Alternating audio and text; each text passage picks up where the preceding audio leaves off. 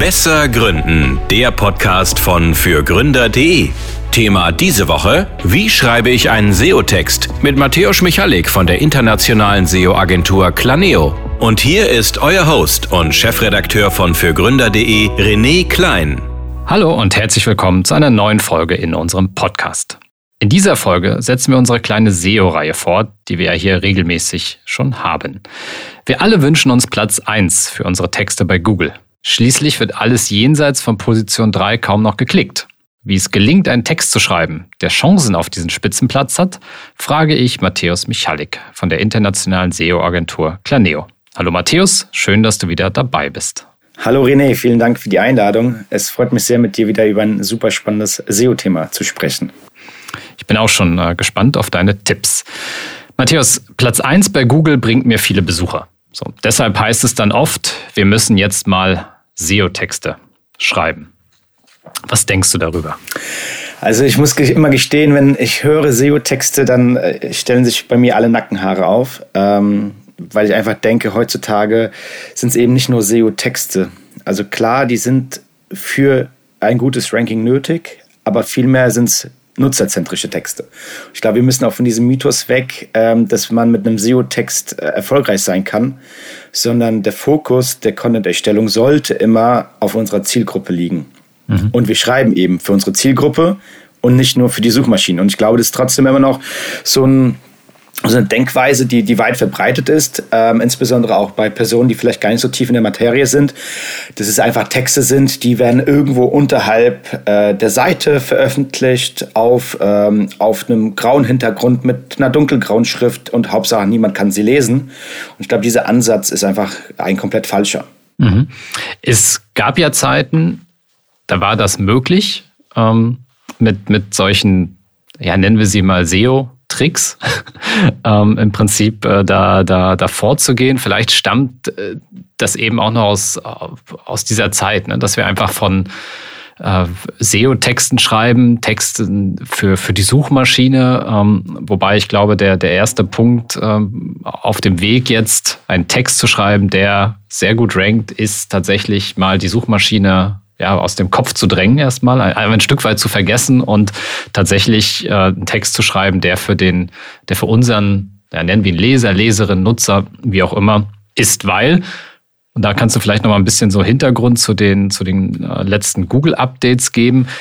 Diese SEO-Kniffe funktionieren ja nicht mehr. Genau. Weil Google da immer weiter gearbeitet hat. Genau, also wenn man sich mal so überlegt, äh, Google gibt es jetzt mittlerweile seit, ich glaube, 25 Jahren, ähm, wenn ich mich nicht ganz verzählt habe, also schon eine ganz, ganze, ganze Weile und natürlich haben sie auch an dem Algorithmus gearbeitet, was früher vielleicht möglich war und dann eben eher Kniffe waren, auch vielleicht eher eine Manipulation der Rankings, ist heute vielmehr eine erwachsene Mackendisziplin, wo wir uns auf, ähm, auf den Nutzer, die Nutzerin konzentrieren und eben Google Updates. Das bedeutet, Google versteht mittlerweile viel, viel besser den Inhalt einer Seite sei es jetzt der Textinhalt, sei es auch andere Elemente. Das bedeutet, Google wird einfach von, von Jahr zu Jahr cleverer mhm. und irgendwie so eine Abkürzung mit einem Text auf irgendeiner Seite unterhalb des Footers, das funktioniert heutzutage einfach nicht mehr.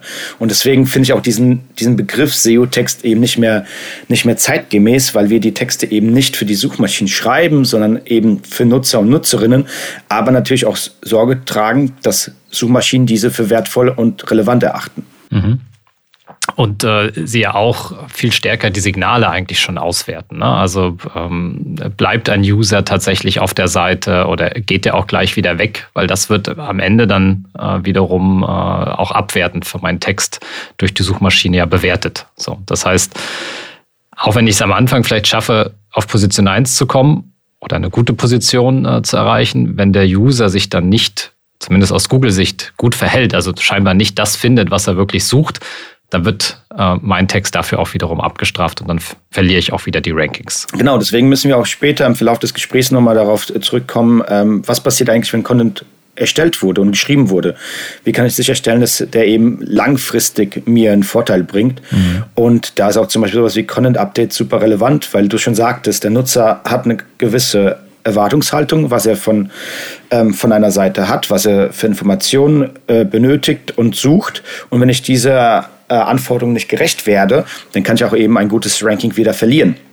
Das heißt, man darf sich eben nicht auf seinen Lorbeeren ausruhen und sagen, hey, wir haben Position 1, Position 2 besetzt, äh, das, das reicht so, sondern man sich immer hinterfragen, ändern sich die, das Suchverhalten oder sucht der Nutzer eventuell noch nach weiteren Informationen. Mhm. Für unsere Folge wollen wir auch an einem relativ konkreten Beispiel ähm, uns da mal durchhangeln, wenn wir jetzt in die einzelnen Schritte der Texterstellung gehen. Du hast ein Beispiel mitgebracht, was wir jetzt quasi ein bisschen strapazieren wollen.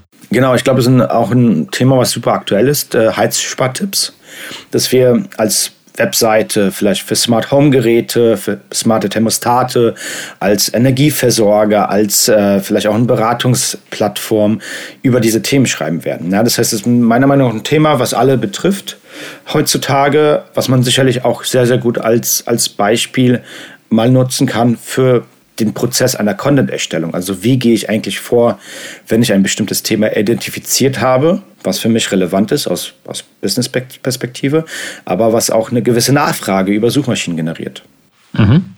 Genau, dann nehmen wir einfach das konkrete Beispiel der, der Tipps zum, zum Heizsparen. Das kann aber jetzt fast jeder, glaube ich, auf seinen Bereich äh, auch, auch übertragen. Ne? Also nehmen wir das Beispiel Gastronomie. Äh, da könnte es dann eben Tipps geben zum, zum gesunden Kochen, zum guten Kochen, äh, zum einfachen Kochen, wie auch immer.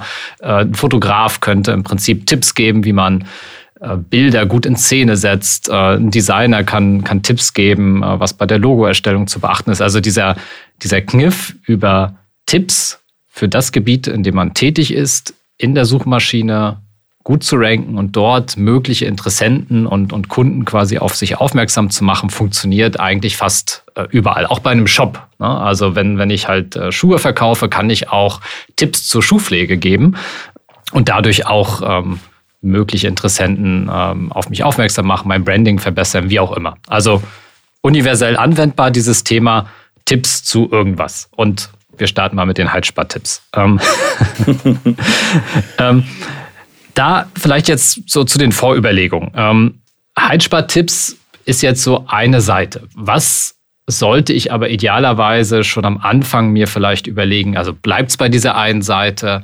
Ähm, was bedeutet das jetzt eigentlich für meine Gesamtseite oder für meinen Gesamtcontent? Genau, also ich würde immer empfehlen, ähm, ein Thema noch weiter zu denken und zu überlegen, ist ein Thema für sich abgeschlossen? Ist das Thema Heizspartipps für sich abgeschlossen oder gibt es eigentlich noch Variationen davon?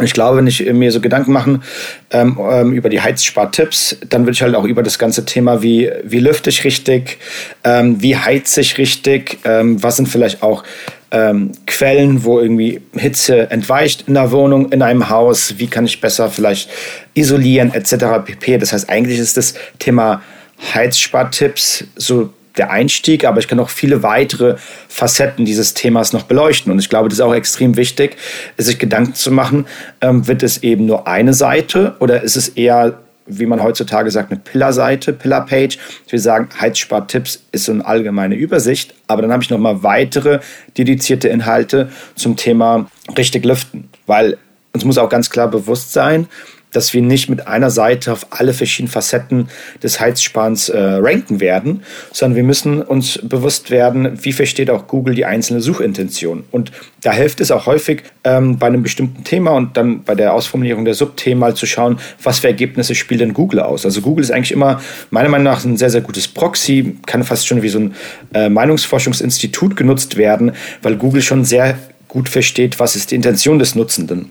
Und wenn ich dann zum Beispiel nach Heizspartipps suche, im Vergleich zu äh, richtig lüften und ich sehe komplett unterschiedliche Suchergebnisse, dann sind es auch für, für mich komplett abhängige, unabhängige Themen, die ich auf jeweils zwei Unterseiten bedienen muss. Ja, das heißt, da sollte man sich im Vorfeld Gedanken machen, wie sieht eigentlich so diese Themenwelt aus, diese Content-Welt aus, dass man sich so eine gewisse Struktur aufbaut. Was ist so das Leit Leitthema? Was können Subthemen sein? Wie relevant sind die Subthemen? Und aus sozusagen einer ersten Idee, gefolgt vielleicht von einer Mindmap, kann dann auch sogar so ein Plan oder Strategie ent entwickelt werden. Mhm. Das heißt eigentlich, bevor ich jetzt wirklich konkret mit der ersten Seite, mit dem ersten Text anfange, mache ich mir eigentlich Gedanken darüber, was kann danach noch kommen, damit ich im Endeffekt auch eine gute Struktur meines Contents, meines Content-Bereichs, dieser Themenwelt hinbekomme und mich da eben auch nicht auf der ersten Seite oder mit diesem ersten Text komplett verzettle. Weil das ähm, wird nicht funktionieren, so wie du gesagt hast. Ne? Die Suchintention spielt da eine Rolle ähm, und da kann ich auch nicht alle Themen reinpacken, sondern ich muss mir von Anfang an eigentlich schon überlegen, wie strukturiere ich das perspektivisch, bevor ich mit dem allerersten Text anfange. Dann haben wir ja das Thema Nutzer schon jetzt in den, in den Mittelgrund oder Vordergrund ähm, gestellt. Bevor ich mit dem Text anfange, auch da die Frage, was ist eigentlich mein Ziel mit dem Text? Was kann denn, was können denn so Ziele sein? Also was kann ich mir darunter vorstellen? Genau, also Zielformulierung macht total Sinn, ähm, weil die Arbeit, die wir in Stück Text oder auch in die Ausarbeitung einer ganzen Content-Reihe ähm, stecken, die muss sich halt für uns auch als aus unternehmerischer Sicht lohnen. Das heißt, wir können verschiedene Ziele definieren, die wir äh, mit einem Stück Content erreichen wollen. Wenn wir sagen, ein Installateur, dann wollen wir vielleicht Leads generieren. Wenn wir sagen, wir sind Stromversorger oder, oder Heizungsversorger, dann wollen wir vielleicht Downloads generieren und ähm, eine Checkliste anbieten, um eben den Nutzern die Möglichkeit zu geben, sich mehr über das Thema auseinanderzusetzen. Ähm, auf der anderen Seite will ich natürlich auch eine gewisse ähm, Expertenstellung einnehmen, dass ich sage, ich bin ein valider Experte, eine valide Expertin zu diesem Thema.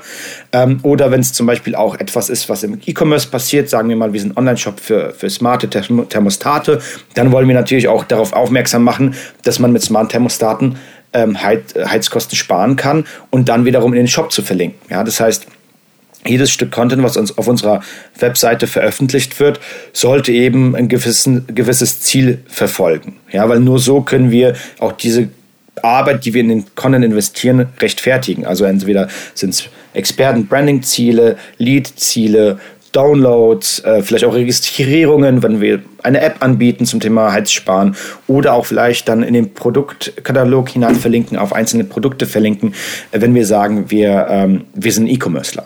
Das auf jeden Fall äh, direkt äh, zu Beginn mit berücksichtigen, damit ähm, man das dann auch ähm, geschickt in den Text einbauen kann. Wir kommen dann im weiteren Verlauf noch, noch drauf, wie das funktioniert oder was da gut ist, das zu machen. Aber auf jeden Fall schon von Beginn an mitdenken, wo möchte ich eigentlich den User hinführen? Was möchte ich vielleicht für eine Interaktion erreichen? Ähm, das schon bei der Texterstellung mit berücksichtigen. Gut, jetzt kommen wir so langsam, jetzt nähern wir uns dem Schreiben. Vorher steht aber noch die Recherche. Matthias, welche Tipps hast du für die Recherche? Das ist meiner Meinung nach auch so eine grundlegende und sehr, sehr wichtige Aufgabe, ähm, weil wir immer wieder sehen, dass Texte eben ohne einer gewissen Strategie entstehen. Und dann wundert man sich eben, dass einzelne Texte die Ziele nicht erreichen oder eben nicht geklickt werden, kein Traffic generieren. Das heißt, im Grunde die Vorrecherche ist das A und O. Und wenn wir sagen, wir haben unser Leitthema, wir haben unsere Subthemen definiert, wir wissen, wie wir diesen Content-Bereich strukturieren wollen, dann gehen wir eben rein, nochmal eine Ebene tiefer und sagen, welche Keywords sind denn relevant für ein bestimmtes Thema? Wie sucht der Nutzer, wie sucht die Nutzerin über die Suchmaschine? Äh, was für Fragen werden, werden gestellt? Was für Fragen werden bei Google eingegeben? Was für ähnliche Begriffe werden gesucht? Und vielleicht auch zu schauen, was macht der Wettbewerb? Ja, das sind alles so grundlegende Aufgaben, die man vor der Content-Erstellung ähm, durchführen sollte um den bestmöglichen Content zur Verfügung zu stellen. Eben auf die richtigen Begriffe ähm, zu optimieren, die richtigen Fragen zu beantworten, die unsere Konsumenten, Konsumentinnen haben und eben auch eine Differenzierung zum Wettbewerb zu haben, dass man eben sagt, man ist nicht der x-te Text über äh, Heizspartipps, sondern man hat wirklich einen Mehrwert. Das ist natürlich in einem kompetitiven Markt schwieriger als in einem Markt, der vielleicht noch nicht so gesättigt ist. Ähm, aber die Vorrecherche der richtigen Keywords mhm. sortiert natürlich auch irgendwie nach, nach Potenzial oder auch nach dem Suchvolumen, ist so der erste Schritt, ähm, den ich auch tendenziell dann später ins Textbriefing übernehmen oder überführen würde.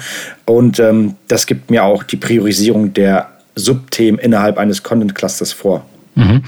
Jetzt äh, würde ich gleich äh, ketzerisch kurz einwerfen, zumindest, äh, oder vielleicht auch, äh, wo der eine oder andere gleich hellhörig geworden ist, ah, dann geht es doch wieder nur um Keywords. Und ich muss diese Keywords ganz oft in meinen Text schreiben und schon habe ich meinen SEO-Text erfolgreich geschrieben. Ja, könnte man annehmen. Ähm, ich würde schon sagen, dass, dass Keywords in einer gewissen Art und Weise nötig sind, um Google, der Suchmaschine letztendlich so einen Kontext des Themas zu geben. So komplett auf Keywords zu verzichten werden wir nicht können, weil letztendlich auch Nutzer und Nutzerinnen Keywords immer noch eingeben. Ja, entweder kurze, als Shorthead benannt oder vielleicht auch komplette Fragen. Das heißt, wir müssen trotzdem verstehen, was unsere Nutzerinnen und Nutzer eingeben, um sozusagen diese äh, Suche zu bedienen zu können oder beantworten zu können.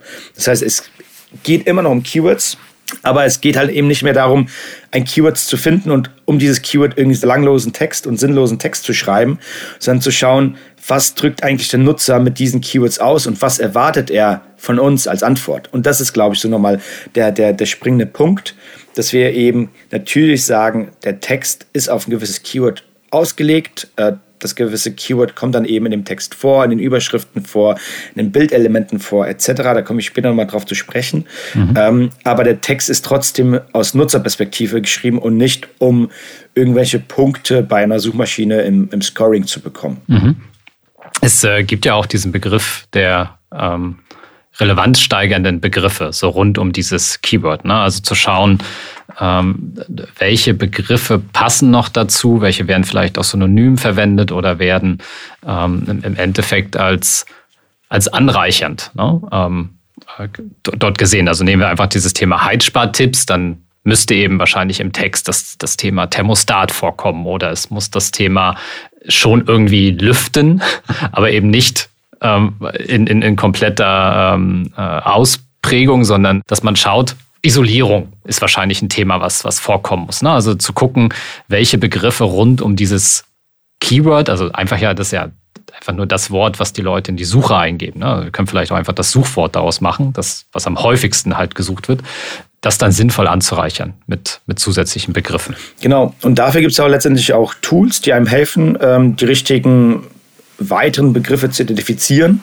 mhm. äh, wenn, man, wenn man nicht weiter weiß. Aber ich würde sagen, jeder gute Redakteur bei einer guten Recherche kommt halt eben auf diese Themen. Ja, dass wenn man irgendwie über Heizspartipps schreibt, diese Begriffe fallen müssen, wie irgendwie ein Thermostat, wie eben Stoßlüften, wie ideale Raumtemperatur, wie äh, Raumtemperatur fürs Wohnzimmer, fürs Bad, äh, fürs Schlafzimmer, dass es verschiedene Temperaturen gibt, etc. pp. Also ich würde schon sagen, ein guter Redakteur, der sein Handwerk versteht, ähm, der braucht nicht unbedingt die Vorgabe, diesen Begriff äh, solltest du so häufig verwenden, diesen Begriff so häufig. Also ich denke auch von, von der Häufigkeit würde ich abra abraten, mhm. weil wir wollen jetzt eine gewisse Keyword-Dichte erreichen. Das war früher der Fall. Mittlerweile ist es einfach eine semantische, äh, ein semantischer Zusammenhang der einzelnen Begriffe innerhalb eines, eines gut optimierten Textes. Aber natürlich helfen Tools, die so ein Content äh, Assistant oder so ein Content Optimizer haben, helfen natürlich schon bei der Arbeit, aber ist nicht zwangsläufig nötig, um einen guten Text für Nutzer Nutzerin als auch für Suchmaschinen zu produzieren. Mhm. Jetzt kann ich natürlich so die ersten fünf Texte lesen, die bei Google zu dem Thema äh, erscheinen. Das tun alle anderen ja auch. Hast du noch ein paar Recherchetipps, wie ich halt an Infos komme, die jetzt nicht schon alle beieinander abgeschrieben haben auf der ersten äh, Ergebnisseite bei Google? Also wie kriege ich Infos, die andere nicht haben? Hm.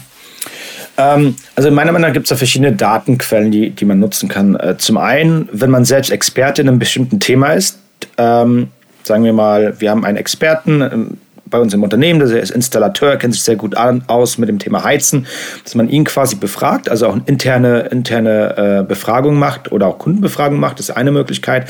Und ansonsten ähm, kann man sehr, sehr viel aus Google selbst herauslesen, dass man sagt, wenn ich einem bestimmten Begriff suche, bekomme ich äh, Suchvorschläge. Ähm, es gibt bestimmte Tools, die mir helfen, bestimmte Frage, äh, Fragestellungen zu einem bestimmten Suchbegriff äh, zu identifizieren. Ähm, wir haben ähm, ähnliche Suchen auf der Suchergebnisseite. Das bedeutet im Grunde alles, was, was Google uns zur Verfügung stellt, was auch komplett kostenlos ist, ähm, sollten wir nutzen. Und ansonsten gibt es halt eben noch mal einen Schritt weiter Toolanbieter, die sich rein mit dieser Keyword Discovery oder auch Content Discovery auseinandersetzen und, und eben Hilfestellung geben, welche, welche Themen gehören zusammen, was wird häufig verwendet oder auch gesucht in Kombination. Und das kann natürlich auch helfen, ähm, die richtigen Inhalte äh, zu produzieren. Nichtsdestotrotz, wenn der Wettbewerb gut ist, äh, kann es auch sein, dass man sich an dem Wettbewerb orientiert und sagt, ah, spannende Frage, Wettbewerber 2 und 3 gehen auf ein Thema ein, worauf vielleicht Wettbewerber 1 nicht eingeht, das nehme ich auch mit, mit meinen Text rein. Ähm, auch hier ganz wichtig, das dürft, darf eben auch nicht Copy-Paste sein, sondern der Text muss quasi komplett neu von euch verfasst werden, um ähm, eben halt komplett uniken Inhalt zu haben und nicht eben kopiert aus einzelnen Texten ähm, im Internet, weil es natürlich auch dann ein Problem ist mit Urheberrecht. Ähm, aber eine Inspiration der Wettbewerber, das kann man schon äh, sicherlich sich, äh, sich äh, anschauen, was Wettbewerber in dem Kontext auch produzieren, weil wir natürlich sicherstellen wollen, unser Text muss besser werden als der der Wettbewerber. Mhm. Genau, das ist ja auch noch eine, eine Art und Weise. Ne? Also ähm, vielleicht gibt es jetzt nicht viel mehr Infos, die ich einbauen kann, aber Struktur, Zugang, ähm, wie es aufbereitet ist. Ne? Also wie, wie kann ich den Text auch konsumieren? Was kann ich wirklich von dem Text mitnehmen? Auch das sind ja dann Wege, die mir helfen, besser, eine bessere Leseerfahrung äh, zu generieren als, ähm, als mein Wettbewerber.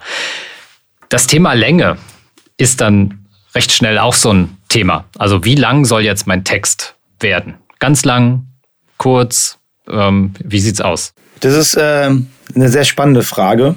Ich denke, äh, wenn man fünf Experten fragt, hat man zehn Meinungen. Ähm, ich würde schon immer sehr stark dafür plädieren, dass man sich anschaut, mit was für einem Wettbewerb konkurrieren wir. Wie lang sind denn die Texte beim Wettbewerb? Ähm, sind die der Länge nach aussagekräftig? Sind sie zu kurz, zu lang?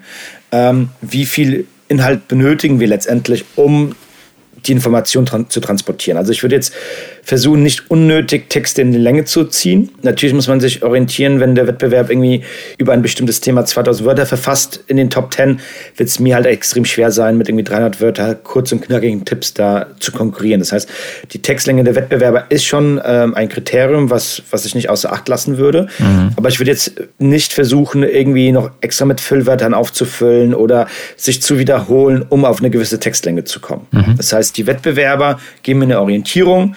Also es ist eher ein kurzer Text, mittellanger Text, das ist ein sehr, sehr langer Text. Ähm, und auch selbst ein langer Text kann natürlich so strukturiert werden, dass er für Nutzer ähm, konsumierbar ist, dass man sagt, wenn wir unsere ähm, Heizspartipps haben, haben wir vielleicht zehn Tipps, arbeiten mit einem Inhaltsverzeichnis und so kann der Nutzer, die Nutzerin trotzdem den Inhalt sehr, sehr gut konsumieren, obwohl der vielleicht in der Summe irgendwie 2000 Wörter lang ist, weil jeder Tipp um, um die 200 äh, Wörter lang ist und 10 Tipps mal 200 Wörter sind dann letztendlich 2000 Wörter in der Summe. Das heißt, ähm, der Wettbewerb gibt schon so ein bisschen die, äh, den Rahmen vor. Aber wir sollten es nicht unnötig in die Länge ziehen, sondern erstmal schauen, wenn wir das Thema beantwortet haben in einer gewissen Länge, schauen, wie weit wir kommen und dann kann man immer noch erweitern, weitere Tipps hinzufügen, wenn man sieht, okay, wir müssen doch noch ähm, mehr Textbasis schaffen, um irgendwie vielleicht in die Top 3 zu rutschen, weil wir nur auf die 4 oder auf die 5 gelangt sind mit dem Text, den wir haben. Mhm. Mhm. Aber auch da nehme ich wieder mit so die, die, die Grundfrage, was hilft dem, dem Leser? Wie viel hilft dem Leser? ähm, was erwartet er halt? Und dann ähm, habe ich eigentlich ähm, auch schon so eine, so eine Vorgabe. Und ähm, na klar kann man sagen, er erwartet noch viel, viel mehr und, und, und irgendwie ein ganzes Buch, aber ich glaube, ein Buch erwartet er eben online nicht. Ne? So, sondern, und, und, und keiner liest dann auch äh, eine L-lange Seite. Also das, das wird dann einfach auch, auch schwer und, und dann wiederum ähm, wird wahrscheinlich die Suchmaschine auch feststellen, hm, so ein langer Text und die Leute bleiben nur so kurz irgendwie, das scheint nicht der beste Text zur Beantwortung der Frage zu sein, die der Nutzer da, da hat. Title Description wobei, da musst du wahrscheinlich erstmal kurz äh, erklären, was das ist, ähm, für, für, für ähm, äh, auch für die, die sich noch nicht äh, so sehr damit auseinandergesetzt haben. Also bevor wir jetzt im Zweifel in den Text gehen, geht es schon darum oder kommt das an der späteren Stelle? Und vielleicht erstmal, was ist das eigentlich? Genau, letztendlich, wenn, wenn ich mir den Wettbewerb anschaue bezüglich der Länge, kann ich mir natürlich auch anschauen, was für Inhalte stellt der Wettbewerb im Grunde für Title Description zur Verfügung. Title Description sind äh, im Grunde Metadaten einer, einer URL. Der Titel wird zu Metadaten hinzugezählt, ist aber eigentlich kein ähm, keine Metadate-Daten-Element, ähm, sondern eigentlich ist es nur die Description. Ähm, aber der Nutzer sieht oder die Nutzerin sieht sozusagen mein Titel, meine Description in den Suchergebnissen. Das heißt, dieses kleine Snippet, was Google ausspielt mit einer blauen Überschrift und einem kleinen Text drunter, das ist sozusagen mein Titel, meine Description und da transportiere ich schon die erste Information. Bedeutet, der Titel muss zum einen natürlich auf das optimiert sein, was der Nutzer sucht, auf die Suchintention. In der Regel ist es das Keyword oder die Phrase. Ähm, und die Description muss so ein bisschen erklären, was der Nutzer, die Nutzerin erwartet auf meiner Zielseite. Bedeutet, es ist so der erste äh, Point, äh, Point of View oder so der erste Touchpoint zu meiner, äh, zu meiner Zielgruppe. Und die sollte natürlich äh, griffig sein, die sollte Lust machen äh, oder animieren zu klicken, Lust machen, den Inhalt zu konsumieren. Und das ist natürlich schon etwas, was ich mir bei der, bei der Erstellung der Inhalte schon mal so ein bisschen als Inspiration holen kann, um zu sagen, okay, wie, wie gestalte ich meinen Text? Also brauche ich irgendwie zehn Tipps, mache ich zwölf Tipps, weil ich sehe, der Wettbewerb hat eigentlich nur acht Tipps. Und ähm, das sind auf jeden Fall schon mal Themen, die so in das Briefing mit einfließen, äh, einfließen können oder dass man sagt, hey, das ist irgendwie so Best Practice, das gefällt mir vom Wettbewerb so mit am meisten. Ähm, eventuell kann man sich daran orientieren und nochmal ein besseres äh, Snippet, Snippet zur Verfügung stellen, äh, weil es sozusagen der erste Touchpoint zu meiner Zielgruppe ist. Ja, ich glaube, da ist dann auch wichtig, dass die Seite, also wenn ich jetzt zum Beispiel sage, Heizspartipps ähm, oder acht Heizspartipps, äh, ganz einfach anzuwenden, wie auch immer, ähm, dass meine Seite dann A auch acht Tipps enthält ähm, und nicht irgendwie fünf oder zehn oder meine Seite ganz anders strukturiert ist, ähm, weil das wird dann auch wiederum beim User äh, Verwirrung hervorrufen und dann wird er wahrscheinlich relativ schnell wieder von meiner Seite verschwinden. Also ich soll, ich muss das, was ich dort in der Suche, in, in den Suchergebnissen, äh, womit ich ja den User versuche zu mir zu ziehen und nicht, also dass er sich quasi für mich entscheidet und nicht für den Wettbewerb, dann auch halten. Und ich muss etwas entwickeln, was vielleicht einen Unterschied zum Wettbewerb macht. Ne? Du hast jetzt gesagt, okay, wir, wir könnten vielleicht äh, zwei, zwei Tipps mehr machen. Ähm, bei Heizspar-Tipps geht mir jetzt durch den, durch den Sinn, wenn wahrscheinlich haben alle da irgendwie acht Tipps, zehn Tipps, 20 Tipps, 30 Tipps, wie auch immer. Es, äh, es ist quasi ein bisschen inflationär. Vielleicht kann man an, an der Stelle irgendwie äh, Heizspar-Tipps ähm, damit reduzieren. Jetzt muss man aufpassen auf die Länge, aber so sparen sie 30 Prozent Energie ein. Genau. So, ähm, ich glaube, es ist, ist dann schon ein anderes Versprechen als, okay, da gibt es jetzt irgendwie Tipps, aber was ich von den Tipps habe, weiß ich dann noch nicht. Ähm, wenn ich so ein Versprechen halte, das ist auch wieder wichtig, ne? ich muss dieses Versprechen dann halten und aufzeigen, dass ich auch tatsächlich 30 Prozent einsparen kann, aber wirklich zu gucken, wie kann ich mich da auch besser als oder, oder anders ähm, ähm als der Wettbewerb positionieren. Genau, genau. Und das kann, kann ein guter, guter Weg sein, sich die Top 10 zu, äh, anzuschauen und zu sagen, alle haben irgendwie acht bis zehn Tipps. Das heißt, ich gehe eben mit einem anderen ähm, Titel ins Rennen, um halt mich von der Konkurrenz abzu, äh, abzugrenzen. Und es kann funktionieren, äh, muss man eben sich anschauen, dann im Monitoring, wie gut der, der Content funktioniert. Ja. Es kann funktionieren, es muss nicht funktionieren, das ist halt immer so äh, theoretisch in der, oder in der Theorie ist es so, aber in der Praxis kann es dann ganz anders aussehen. Und vielleicht ist es so, dass die Nutzer einfach diese X-Zahl als Tipps erwarten und eben keine, keine Prozente. Hm. Wir haben da aber jetzt quasi schon den Weg für den Text geebnet. Also wir, wir, wir überlegen uns schon in, in der Title Description, wohin soll der Text äh, den Nutzer führen und, und was wollen wir dem Nutzer versprechen. Jetzt kommen wir quasi zu dem Text, den wir jetzt dann losschreiben wollen und der Frage, was macht eigentlich einen guten Text aus. Vielleicht da vorab, da der Nutzer, die Nutzerin jetzt ja schon häufiger ähm, gefallen ist, wie bewegt sich denn ein Leser, eine Leserin über so eine Online-Seite? Um das, also liest er oder sie sehr stringent von oben nach unten, lässt sich darauf ein, wie bei einem Buch, blättert so langsam die Seiten um. ähm, oder wie kann ich mir das vorstellen? Also das ist eine ganz spannende Frage. Es gibt dazu auch äh, unzählige Studien im, im Netz, äh, wie eigentlich Internetnutzer Inhalte konsumieren. Also unsere Auffassungsspanne ist, glaube ich, mittlerweile fast bei der Auffassungsspanne von einem Goldfisch. Also wir sind sehr ungeduldig, wollen unsere Inhalte sehr schnell konsumieren, wollen die Inhalte auch sehr schnell verstehen. Das heißt, ich muss mir definitiv Gedanken machen, wie kann ich eigentlich den Text perspektivisch strukturieren, dass ähm, auch Mehrwert beim Nutzer entsteht. Also gibt es gewisse Elemente wie Infoboxen, wie vielleicht eine Zusammenfassung am Ende, wie äh, vielleicht eine Einleitung am Anfang, was erwartet dich in diesem Beitrag. Das sind so Themen, über die man sich Gedanken machen sollte, weil eben so ein reiner Textblock, einfach nur 2000 Worte, im schlimmsten Fall ohne Überschrift, äh, ohne Gliederung, das wird eben keiner konsumieren. Und das ist dann wirklich eher ein Text für Suchmaschinen. Das mag funktionieren, ähm, aber das wird uns perspektivisch nicht äh, auf einer guten Position halten, weil einfach die Nutzer, wenn sie so eine Textwüste sehen, erschlagen werden, dann zurück zu den Suchergebnissen springen und dann sich vielleicht die zweite oder dritte Position anschauen, weil sie einfach besser strukturiert ist, nutzerfreundlicher ist, vielleicht nochmal aufgegliedert mit weiteren Elementen wie der Tabelle, wie einer Grafik, wie vielleicht sogar einem kleinen Video. Das heißt, das ist etwas, was uns vorab bewusst sein muss, wenn wir Inhalte äh, produzieren fürs Web. Das ist einfach nicht äh, ein, ein stupides äh, Kapitel in einem Buch ist, sondern vielmehr aufbereitet werden muss für den Konsumenten auf entweder einem eine Desktop-Gerät oder auf einem mobilen Gerät. Ähm, und das muss uns bewusst sein, wenn wir Content produzieren.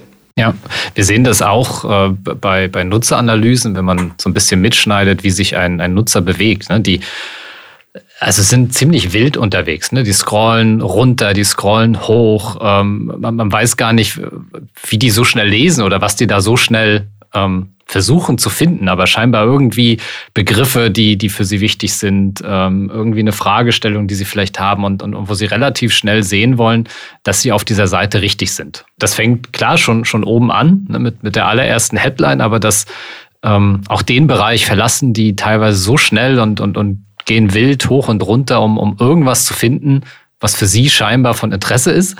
Aber wenn sie das nicht ganz schnell finden, dann sind sie halt ganz schnell wieder weg. Genau. Das ist diese Erwartungshaltung der, der Nutzer und Nutzerinnen. Und ich glaube, es ist auch extrem wichtig in dem ersten Bereich, also dieser Bereich, den man zuerst sieht, Above the Fold, den Nutzer komplett auch äh, direkt abzuholen mit dem, was er erwartet. Also jetzt vielleicht nicht ein Beispiel bei, bei Heizspartipps, aber wenn ich sage, ich habe irgendwie äh, Riester-Rente äh, für, für, für Kinder und Enkel und dann sind da eben keine Kinder abgebildet in dem Hero-Shot, in dem oberen Bild äh, des Beitrags, dann kann ich den Nutzer vielleicht sogar direkt schon verlieren. Das heißt, bei den Heizspartipps müsste man auch vielleicht eine Heizung abbilden oder einen mhm. Heizkörper abbilden, Thermostat abbilden, was auch immer, dass der Nutzer sich da eben wiederfindet und sagt, ah ja, ich sehe, also was ich im Kopf habe, sehe ich auch optisch. Ich lese auch die Überschrift, die passt auch zum Bild. Ich bleibe hier auf dieser Webseite. Ja, das heißt, äh, die Bilder an sich sind auch ein sehr, sehr wichtiges Mittel, um Nutzer ähm, beim, beim guten Content zu halten und animieren auch weiter zu scrollen und weiter den Inhalt zu konsumieren.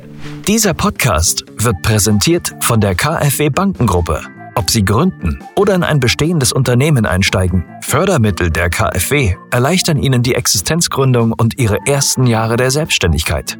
Finden Sie die passende Förderung und lassen Sie sich von anderen Vollblutunternehmerinnen und Unternehmern inspirieren. Unter kfw.de/slash gründen und kfw.de/slash Nachfolge. Alle wichtigen Infos dazu finden sich auch in den Shownotes dieser Folge. Hm.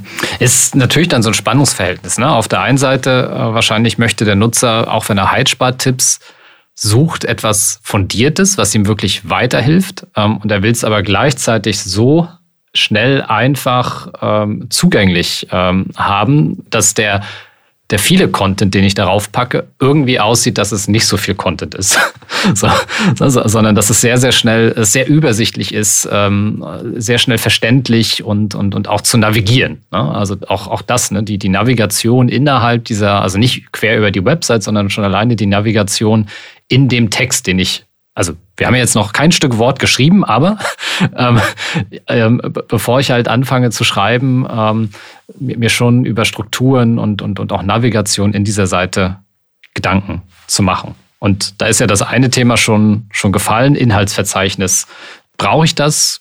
Ist das? Kann ich darauf verzichten? Ähm, wahrscheinlich nicht. Ähm, ich würde sagen, wenn ich die Möglichkeit habe, ein Inhaltsverzeichnis zu pflegen ähm, und das halt auch für Nutzer und Nutzerinnen attraktiv zu gestalten, dann macht das total Sinn, weil ich halt hier direkt dem Nutzer und der Nutzerin die Möglichkeit gebe, in einen Tipp reinzuspringen oder in einen, einen Absatz des, des Textes hineinzuspringen, ähm, was sie oder ihn aktuell interessiert. Anstatt sich wirklich durch den Text irgendwie durcharbeiten zu müssen, dann zu scrollen nach oben, nach unten, sondern wenn er sagt, hey, ich hätte gerne irgendwie bei den Heizspartipps interessiert es mich besonders, wie ich mit smarten Thermostaten ähm, meine Heizung regulieren kann, dann hat er eben die Möglichkeit, da reinzuspringen, bekommt ein, ähm, die Antwort und wenn es sogar dazu noch einen tiefgründigeren Artikel gibt, kann man eben aus diesem Tipp noch weiter eine Ebene tiefer verlinken. Deswegen würde ich sagen, je länger ein Text ist, desto wichtiger wird also ein Inhaltsverzeichnis, um den Nutzer, die Nutzerin eben nicht komplett zu erschlagen mhm. mit einem sehr, sehr langen Beitrag. Aber auch da wahrscheinlich wieder aufpassen, ähm, wie umfangreich so ein Inhaltsverzeichnis äh, ist. Also ich habe auch schon Seiten gesehen, mit irgendwie 20 Gliederungspunkten dann im Inhaltsverzeichnis. Das erfasst ja auch kein Nutzer mehr genau. und will sich damit auseinandersetzen. Ne? Ja, total. Also das sollte, das sollte konsumierbar bleiben. Ja, also ich glaube, irgendwie 20 Unterpunkte ist zu viel, drei ist eben dann zu wenig, dann kann man sich das Inhaltsverzeichnis vielleicht auch komplett sparen. Ja. Ich glaube, so irgendwie sieben bis zehn, sieben bis fünfzehn Punkte, vielleicht je nachdem, wie, wie lang die Überschriften sind, äh, macht schon Sinn, so ein, so ein Gliederungsverzeichnis und Inhaltsverzeichnis äh, zur Verfügung zu stellen. Mhm. Was muss ich bevor ich jetzt tatsächlich das erste Wort schreibe, noch klären?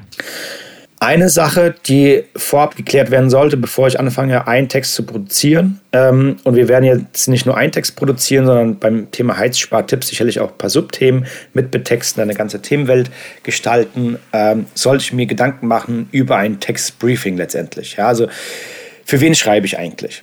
Ist meine Zielgruppe B2B oder ist es eher B2C?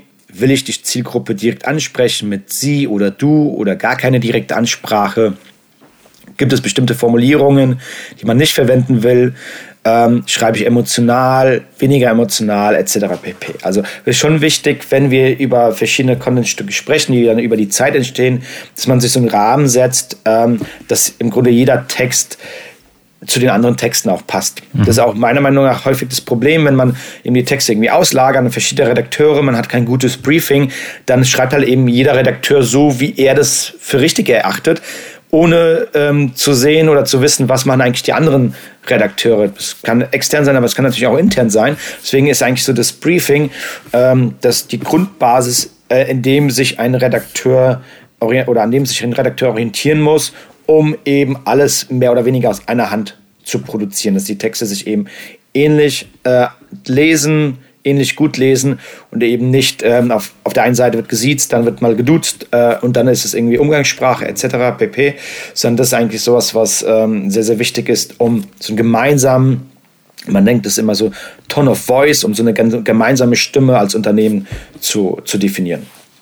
Mhm. Genau, ne? sonst äh, kann der eine äh, Einstieg mal sehr, sehr drastisch sein, äh, während auf anderen Seiten dann eben im Zweifel vielleicht ein lyrischer Einstieg erfolgt. Ähm, also beim, beim Lüften ne, könnte ja. Aber ich, ich glaube, es ist einfach wichtig, das, das genau festzulegen, ähm, damit sich der, der Leser, die Leserin dann auch wiederfindet ähm, im Prinzip und, und auch feststellt, okay, das ist hier ja, so aus einem Guss ne? und, und irgendwie ähm, bin ich dann nicht verwirrt. Ähm, genau. Das, das ähm, ja, manchmal plötzlich dann derber Humor da durchbricht irgendwie oder ähm, bestimmte Begrifflichkeiten verwendet werden oder eben nicht der Eindruck entsteht, hier schreibt ein Experte. Also ich glaube, das ist, also je nachdem, ob ich halt so wahrgenommen werden möchte, dann muss ich aber auch beim, beim Textbriefing darauf achten und, und festlegen, in, in welcher Tonalität das, das Ganze ähm, passiert.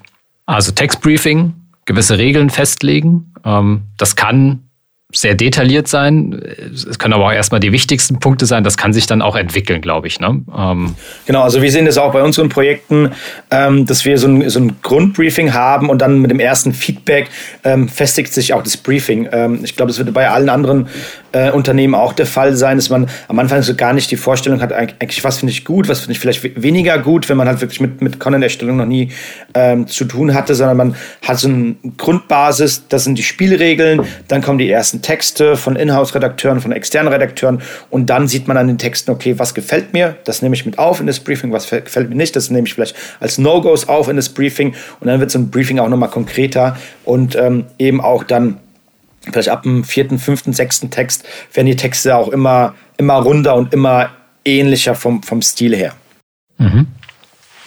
Wir haben ja schon viel darüber gesprochen, wie wichtig jetzt der, der Einstieg in die Seite ist. Äh, wenn ich jetzt losschreibe, hast du noch so ein paar Tipps, wie es mir gelingen kann, einen guten, einfachen Einstieg in unsere, vielleicht dann eben auch Heizspartipps, ähm, aber so eine Tippseite zu finden, damit ich den Leser behalte? Mhm. Also was ich immer ganz spannend finde, ähm, das lässt sich ja jetzt auch nicht bei jedem äh, Content-Management-System hinterlegen. Manchmal muss es dann einfach nur eine Formatierung sein. Ich finde aber so, eine, so ein kurzer Einstieg von vielleicht so 200 bis, bis 300 Zeichen, ähm, wo ich den Nutzer schon mal auf die Reise mit mitnehme, was erwartet dich, was, was wirst du von dem Content mitnehmen können. Ähm, das ist wie, das fast schon wie so eine kurze Vor- äh, Vorzusammenfassung ist, wie so eine Management Summary ist, ähm, um dann halt eben aufmerksam zu machen, ähm, du solltest die Inhalte weiter konsumieren oder den Beitrag weiter, weiter lesen. Das heißt, ich denke, einmal die Überschrift ist extrem wichtig des Beitrags, also die Hauptüberschrift, die H1, dann der Teaser, der Einstieg und dann eben eine gute Struktur. Mhm. um den Nutzer eben oder die Nutzerin an dem, an dem Inhalt so ein bisschen zu, zu binden und dann eben auch zu überlegen, was für weitere Inhalte ähm, sollte in dem Beitrag dann, dann enthalten sein. Mhm. Äh, du hast H1 jetzt schon genannt als, als Überschrift. Es gibt ja noch so ein paar mehr Überschriften. Da kommen wir jetzt wieder ein bisschen Richtung ähm, auch für die Suchmaschine, natürlich auch für den Leser zur Orientierung, aber worauf ist da jetzt wichtig zu achten? Genau. Ähm, ein guter Punkt. Ich würde sagen, das, was für die Suchmaschinen wichtig ist, ist eine gute Struktur des Textes. Also eine Suchmaschine ist letztendlich ein Programmalgorithmus und eine Suchmaschine versteht eben, das ist die Titelseite, das ist die Description-Seite, das ist meine erste Überschrift als H1 deklariert. Dann habe ich äh, einzelne Absätze. Ich habe zwischen den Absätzen Zwischenüberschriften, was als H2 deklariert wird. Dann kann ich eben bis zu H6 runter deklarieren, ähm, wobei Google immer wieder sagt, ja, bis zu H3 werten die es aus, danach achten die gar nicht mehr so stark drauf. Aber trotzdem kann so eine gute Überschriftenstruktur und eine Gliederung helfen, ähm, dass der Nutzer, die Nutzerin auch den Inhalt gut konsumieren kann. Das heißt, eigentlich im Grunde diese Faktoren, die, die wir für oder aus Suchmaschinenoptimierungsperspektive einsetzen, die sind auch sehr vorteilhaft für den Nutzer. Und ähm, das sind im Grunde so die, die einfachen Themen, die man mit Bedach bedenken kann und sollte. Weiteres Thema ist, wenn wir Bilder einsetzen, dass die Bilder richtig ähm, ausgewiesen sind, dass eben der, der Bildname äh, aussagekräftig ist, dass ich einen äh, Titel definiere, wenn zum Beispiel äh, jemand über das Bild hovert, ich einen Alt-Tag definiere, wenn das Bild mal nicht geladen werden kann. Also auch das ganze Thema Barrierefreiheit ist nicht nur für die Barrierefreiheit relevant, sondern auch für die Zoom-Maschinen. Also im Grunde alle Elemente, die ich pflegen kann, um ein besseres Nutzererlebnis auf der Content-Seite, auf der, auf der Landingpage zu gewährleisten, sollte ich auch ähm, in Anspruch nehmen. Und das sind eigentlich diese On-Page-Faktoren. Man spricht hier von den On-Page-Faktoren. Und ähm, das hängt, fängt eben bei Titel und Überschriften an und endet letztendlich auch bei Kursiv- oder Fett-Highlightung von Texten, interne Verlinkung zu weiteren Themen etc. pp. Mhm. Und äh, Ganz wichtig, glaube ich, bei den Überschriften für alle, die ja auch schon mal eine Diplomarbeit geschrieben haben, äh, die, die Reihenfolge muss konsistent sein. Ne? Also ich wechsle jetzt nicht, äh, also auf eine H2 muss einfach eine H3 folgen, dann kann eine H4 folgen, aber dann ähm, muss auch wieder langsam hochgehen ähm, in, in der Erzählung. Also ich, ich muss darauf achten, dass ich die richtig ähm, abwechseln. Also ähm, das, das da schon mal ganz wichtig auch.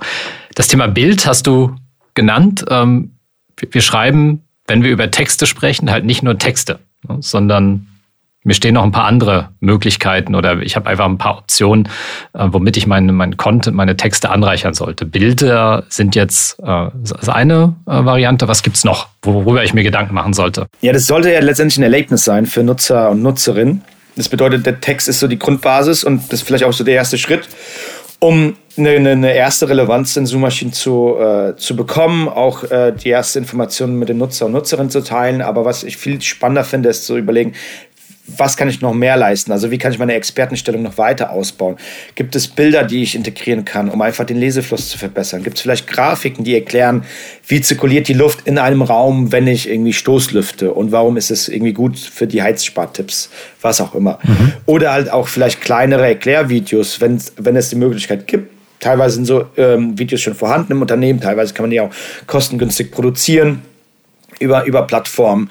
Ähm, dann natürlich sowas wie irgendwie Tabellen macht total Sinn, äh, gewisse Listen zu haben, etc. Also alles, was den, den Lesefluss verbessert und auch den Nutzer, die Nutzerin auf der Webseite hält, weil sie einfach Abwechslung haben und nicht nur einen Textblock, hilft uns ähm, in der Suchmaschinenoptimierung, weil eben der Nutzer sich mit dem Inhalt auseinandersetzt, auf unserer Seite bleibt und eben nicht wieder stark, äh, stark oder schnell abspringt, weil es nur eine Textwüste ist, sondern wir binden den Nutzer, die Nutzerin mit der, der Ausprägung der einzelnen Inhalte auf einer Unterseite.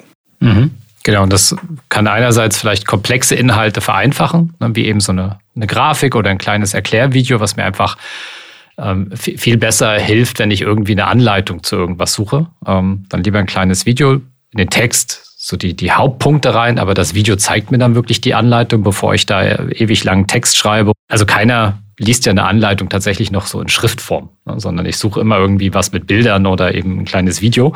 Ähm, also alles, was mir hilft, den Text schneller und, und besser zu verstehen oder auch noch einen Mehrwert bietet. Genauso wie dann eben irgendwas zum, zum Download, äh, vielleicht eine, eine Checkliste nochmal. Ja, oder auch so interaktive Elemente, dass man sagt, bei unseren Spar äh, Heizspartipps könnte man irgendwie ein kleines interaktives Element integrieren, dass man sagt, hey, wie, äh, wie viele Köpfe hat deine Familie, dann ist das irgendwie dein Jahresverbrauch. Aktuell ist der durchschnittliche Strompreis äh, oder Heiz Heizgaspreis liegt bei so viel. Wenn du jetzt annimmst, du sparst 10%, so viel sparst du im Jahr. Ja, also auch, dass ja. man den Nutzer halt an, der, an der, die Nutzerin an der Webseite bindet und sie einfach mit der Webseite interagieren und ähm, lange auf der Webseite bleiben, weil es auch, auch im Grunde ein Qualitätskriterium ist, wenn sich jemand lange mit dem Inhalt auseinandersetzt. Mhm. Wir haben ja dann am Anfang darüber gesprochen, was wir dann eigentlich von dem Nutzer wollen. Also was so die Intention äh, von uns auch ist, welche Aktion der Nutzer ausführen soll. So, jetzt haben wir im Prinzip unseren Text schön geschrieben, wir haben Elemente reingebracht, so wie wir gerade äh, gesagt haben, wir haben vielleicht auch ein schönes Fazit geschrieben. Wie gehe ich jetzt vor, um auch äh, sicherzustellen, also ich möchte jetzt zum Beispiel einen Download äh, generieren oder ich möchte ihn zu meinem Shop leiten. Also ich packe jetzt noch zehn Call to Actions in den Text. Zehn ist vielleicht ein bisschen viel. Kommt natürlich auch auf die Länge des Textes an, aber Call to Actions sind natürlich wichtig, ähm, um auch unsere Ziele zu erreichen. Wir haben ja am Anfang, bevor wir den Text produziert haben, uns ein Ziel definiert. Das kann eben äh, Hinterlegung von, von Kontaktdaten sein, ein Download sein, Verlinkung zum Shop. Das bedeutet, ich sollte eben schauen, wie kann ich ähm, Call to Actions integrieren. Ja, und die würde ich eben auch ähm, integrieren, dass man sie sieht. Man sieht immer wieder mal, dass irgendwo ein Text äh, veröffentlicht wird und unterhalb des Textes gibt es gar keinen Call to Action. Ja? Also kein Hinweis zu einem Newsletter, kein Hinweis zu einem kostenlosen Download, äh, zu einem Beratungsgespräch. Natürlich kann man auch überlegen, innerhalb des Textes wie so eine Art Werbefläche den Call to Action mit reinnehmen. Man sagt, hey, hier unser PDF-Download, äh, mit diesen Tipps sparst du bis zu 20 Prozent. Ähm, jetzt herunterladen und äh, mit der Checkliste arbeiten. Dann kannst du dann durch deine Wohnung gehen, durch dein Haus gehen und irgendwie alles ab, ab, abhaken, was du umgesetzt hast, um deine Heizkosten zu reduzieren oder zu sparen. Und das ist etwas, was äh, häufig dann vernachlässigt wird, dass man gar nicht diese, diese Möglichkeit nutzt, innerhalb des Textes auf, auf besondere Elemente oder auch auf eben Zielelemente hinzuweisen. Ähm, und das sollte man tun. Man muss natürlich auch eben schauen, wo platziert man das. Platziert man das oberhalb äh, der, der, der ersten Tipps oder mitten, mitten in die, die, die, die Tipps in der Reihe oder ganz am Ende. Das ist halt letztendlich auch abhängig von dem, von dem Thema wo es Sinn macht. Wenn wir über Heizspartipps sprechen, könnten wir zum Beispiel innerhalb des Textes einmal einen Hinweis zu einer Checkliste hinterlegen. Wenn wir ein Online-Shop sind, könnten wir nochmal einen Hinweis geben zu den ähm, äh, smarten Thermostaten oder Produkte darstellen. Wenn wir vielleicht jetzt ein Energieversorger sind, können wir vielleicht einen Produktvergleich oder Tarifvergleich unten mit integrieren und sagen, hey, guck doch mal, was ist dein Sparpotenzial, wenn du vielleicht auch deinen Anbieter wechselst. Ja, das heißt, das sind so Themen, wo Call to Actions extrem wichtig sind. Mhm. Ähm, aber man sollte es eben auch nicht übertreiben, weil wenn jemand, der nach Heizspartipps sucht, sucht nach dieser Information, aber der will nicht unbedingt smarte Thermostate kaufen oder seinen Vertrag wechseln, äh, sondern der, der, der sucht primär nach diesem Inhalt und ähm, sekundär eben leiten wir ihn in eine, ähm, sagen wir mal, Newsletter-Strecke oder in unseren Shop. Mhm. Ja, also die richtige Balance, ähm, aber es einfach auch nicht vergessen. Ne? Und, und auch da wieder da der Nutzer so schnell äh, hoch und runter geht, äh, ist, durchaus okay, glaube ich, wenn man, wenn man mehrere Hinweise setzt, die halt auch attraktiv aussehen, weil vielleicht ist genau das, womit wir den Nutzer dann äh, erstmal kurz fesseln, weil er irgendwas gehighlightet äh, sieht. So, aber ich glaube, man kann selber ganz gut den Test machen. Man lädt die, die Seite, die man erstellt hat, einfach mal ähm, auf dem Handy und liest die Seite selber mal. So und, und wenn ich halt den Eindruck habe, ich bin genervt von diesen ganzen äh, hier jetzt registrieren, hier downloaden, hier kaufen in meinem Shop, dann ist es vermutlich zu viel. so, dann, dann, weil dann überstrahlt es halt den Text. So, also ich glaube, man kann da selber ganz gut mal, mal den Test machen und, und sagen, ähm, wie, wie wirkt das eigentlich auf mich? Weil ich kenne das ja auch von anderen Seiten. Ne? Und da äh, bin ich dann auch schnell genervt, wenn, wenn andauernd klar wird, okay, äh, du willst jetzt nur, dass ich mich hier für irgendwas registriere. Aber ich möchte eigentlich erstmal den Text lesen. Genau. Apropos Text, wer schreibt denn eigentlich jetzt den Text? Was gibt es für Möglichkeiten? Ja, eine gute Frage. Ähm, sollte man sich auf jeden Fall äh, die Frage stellen, bevor man äh, in die Analyse geht, bevor man sich einen Plan macht, ähm, weil es meiner Meinung nach so verschiedene Optionen gibt. Zum einen idealerweise nicht immer gegeben ist, wir haben eigene Redakteure im Team, wir haben jemand, der, der sorgt äh, für die Inhalte unserer Webseite, dann ist diese Person immer sehr, sehr nah am Produkt. Das heißt, die, die Person versteht unser Produkt, versteht, was wir anbieten als Dienstleistung Und ähm, das ist natürlich auch ein sehr, sehr guter Weg, Inhalte zu produzieren. Aber vielleicht ist die Person nicht unbedingt ein Experte für, für alle Themen, sondern muss sich dann auch bei, bei bestimmten Themen einlesen. Dann ähm, die zweite Alternative wäre, dass man äh, mit einem Content-Dienstleister arbeitet, eben eine Agentur, die sich darauf spezialisiert hat, äh, Content zu produzieren. Ähm, der Vorteil bei solchen Setups ist, dass sie häufig Fachredakteure haben zu bestimmten Themen. Das heißt, wir haben vielleicht einen Experten, der kennt sich mit, mit äh, Smart Home sehr gut aus. Dann haben sie einen Experten, der äh, kennt sich sehr gut mit den rechtlichen Themen aus und vielleicht einen Experten, der kennt sich mit, äh, mit äh, den Heizthemen aus, etc. Das heißt, das ist auch etwas, wo man sich äh, Expertise einkaufen kann. Ähm, natürlich sind die nicht so nah am Produkt. Das heißt, man muss dieses Produktwissen auch vermitteln in Form eines Briefings oder in Form einer Zusammenarbeit. Also natürlich auch die Möglichkeit zu skalieren, weil es eben ein Team ist, häufig ein Team ist von vielen verschiedenen Redakteuren. Und die dritte Option, die ich noch sehen würde, ist im Grunde einen Freelancer zu engagieren, wenn ich sage, hey, es gibt einen Content-Freelancer, der, der arbeitet als, äh, als, als Selbstständiger, bietet eben Themen und Content zu bestimmten Bereichen an. Ähm, dann kann ich eben auch mit diesem Freelancer arbeiten, ähnlich wie eine Agentur Mhm. Äh, wobei natürlich nicht so stark skalierbar. Das bedeutet natürlich, ein Freelancer ist für sich alleine, hat wahrscheinlich auch mehr mehrere äh, Projekte, mehrere Aufträge und nicht nur meinen. Das heißt, äh, ich kann da eben auch nicht erwarten, dass ich da jeden Tag irgendwie zehn Texte bekomme, ähm, sondern da ist eben auch das, das Thema Ressource limitiert, wie wahrscheinlich auch bei den internen, internen ähm, Redaktionsressourcen. Das bedeutet immer, das ist so eine Frage Make or Buy. Habe ich sie intern oder kaufe ich dazu? Natürlich macht es auch Sinn, wenn ich intern einen Redakteur habe, dass er den Freelancer koordiniert, dass er die Agentur koordiniert. Ähm, und da muss man einfach schauen, welche Möglichkeiten habe ich als Unternehmen und welche Szenarien sind überhaupt gangbar, was natürlich auch so eine Budgetfrage ist. Mhm. Ja, in der Regel wird, ich würde behaupten, Freelancer kann günstiger sein als eine Agentur, äh, muss, muss nicht unbedingt immer der Fall sein, aber natürlich ist da äh, die, äh, die Skalierung äh, ein, ein, ein Problem, was dann eben bei einer Agentur zum Beispiel funktionieren kann. Aber so 4 Cent pro Wort, kann das funktionieren? Genau. Findet man ja äh, hin und wieder. Ja, findet man. Wir, wir schreiben ihre Texte. Super günstig, super schnell. Findet man immer wieder. Ähm, war früher, glaube ich, auch eher so gang und gäbe, auch über große Content-Portale. Meiner Meinung nach haben die sich mittlerweile auch entwickelt. Ich würde halt sagen, ein guter Redakteur schafft so 800 Wörter bis 1200 Wörter am Tag. Ja, und das ist halt eben nicht viel. Und wenn man es mal runterrechnet auf 4 Cent pro Wort, dann ist es äh, weit unter Mindestlohn. Ja? Das heißt, ich würde schon sagen, guter Redakteur, auch vielleicht ein externer Redakteur, 80, 75, 80 Euro aufwärts, eine Agentur dann eben eventuell ein bisschen teurer, weil sie natürlich auch einen ganz anderen Kosten, äh, Kostenpart haben bei der Organisation etc. Ähm, aber man sollte eben weggehen von diesen 4 Cent pro Wort. Äh, weil da kann man sich auch äh, die, das Geld sparen oder das Budget sparen. Es wird kein, kein Mensch wird gute Texte in Form von irgendwie 4 Cent pro Wort äh, liefern können.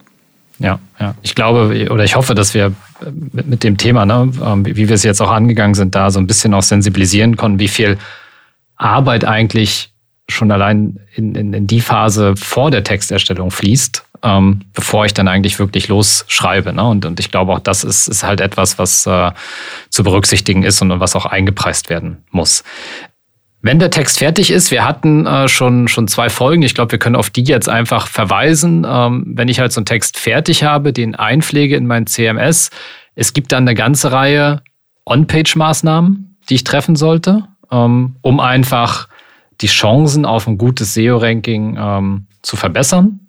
Und es gibt auch eine ganze Reihe an Off-Page-Maßnahmen, ne? also zum Beispiel äh, die, die äh, Heizspar-Tipps.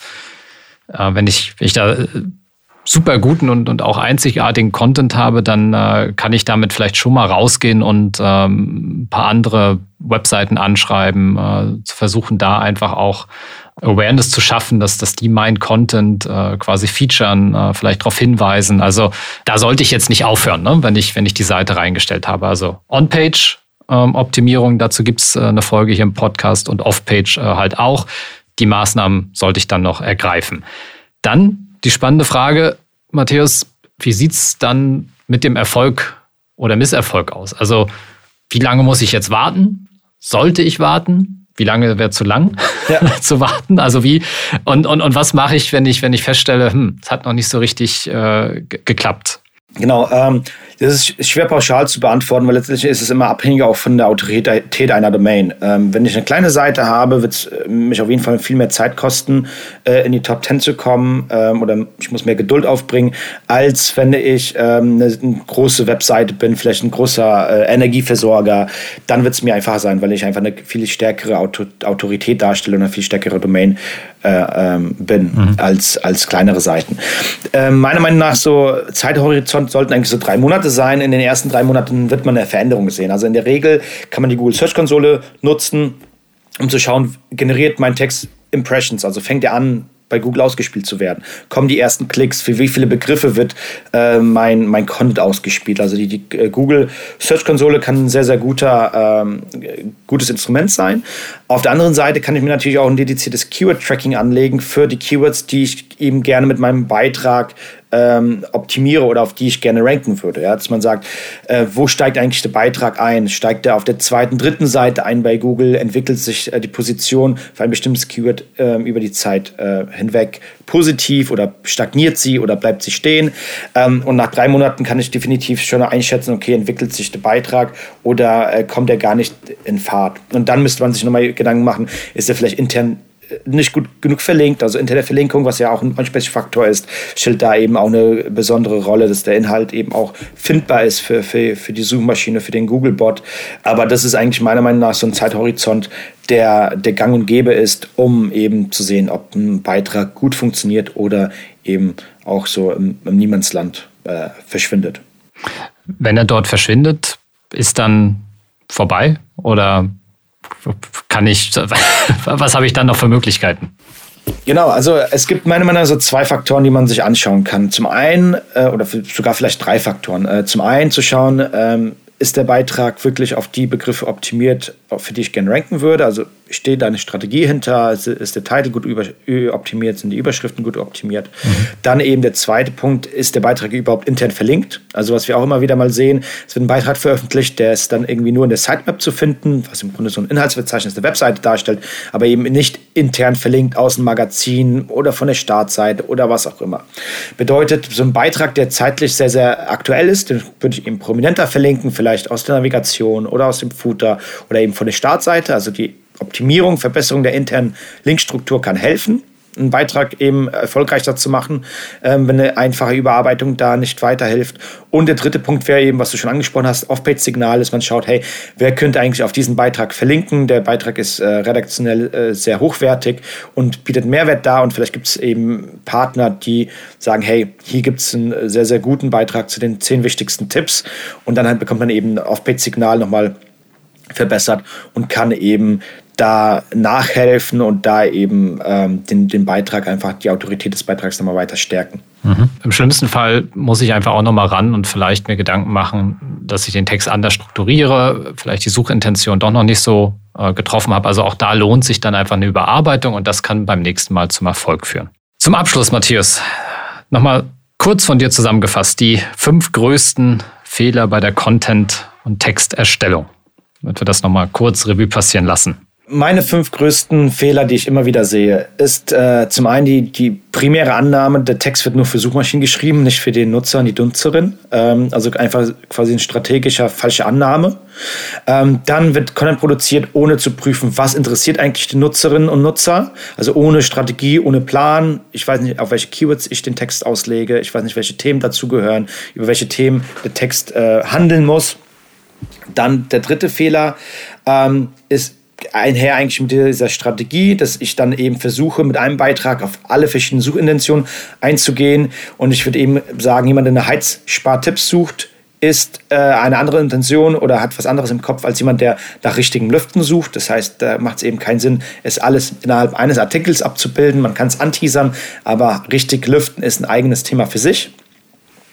Dann natürlich auch die Content-Produktion ohne klares Ziel, ohne zu verstehen, was die Zielgruppe eigentlich erwartet und ähm, auch ein fehlendes Monitoring. Ja, dass man sagt, man produziert Stück für Stück Content, ohne zu prüfen, funktioniert eigentlich unsere, unser Plan, geht der Plan auf, generieren wir Impressions, generieren wir Klicks, bekommen wir Besucher? Mhm. und dann letztendlich auch so ein, so ein Bonuspunkt, ist nicht unbedingt vielleicht ein Fehler, aber dass man eben den Content nur als Text sieht und nicht als, als etwas, was Nutzer, eine Nutzerin konsumiert.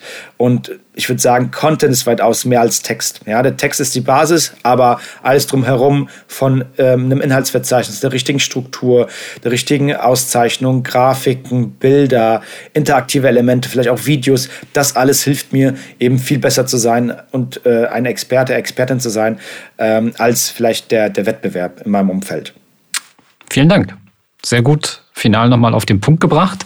Ich glaube, wir haben viele Themen heute ähm, gestreift, die, die mir helfen, einen guten Text zu schreiben, um äh, am Ende auch das Ziel, was wir uns halt ja trotzdem wünschen. Wir möchten gerne Besucher generieren für unsere Webseite aus der organischen Suche über, eine gutes, über ein gutes Ranking bei Google und vielleicht auch bei anderen kleinen Suchmaschinen, aber Google ist da einfach äh, der, der Haupt-Traffic-Lieferant.